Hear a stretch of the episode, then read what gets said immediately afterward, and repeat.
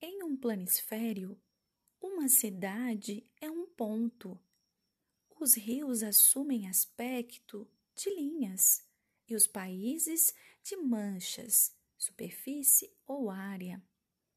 Esses mesmos elementos adquirem diferentes propriedades ao representar objetos diferenciados.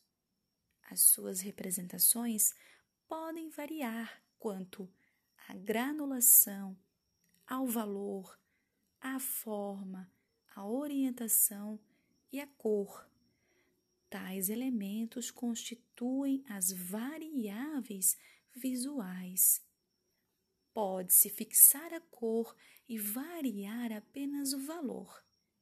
Por exemplo, vermelho escuro para maior concentração populacional e vermelho claro para menores concentrações. Tanto a forma como a orientação podem ser aplicadas para diferenciar um objeto de outro, como distinguir a área urbana da rural.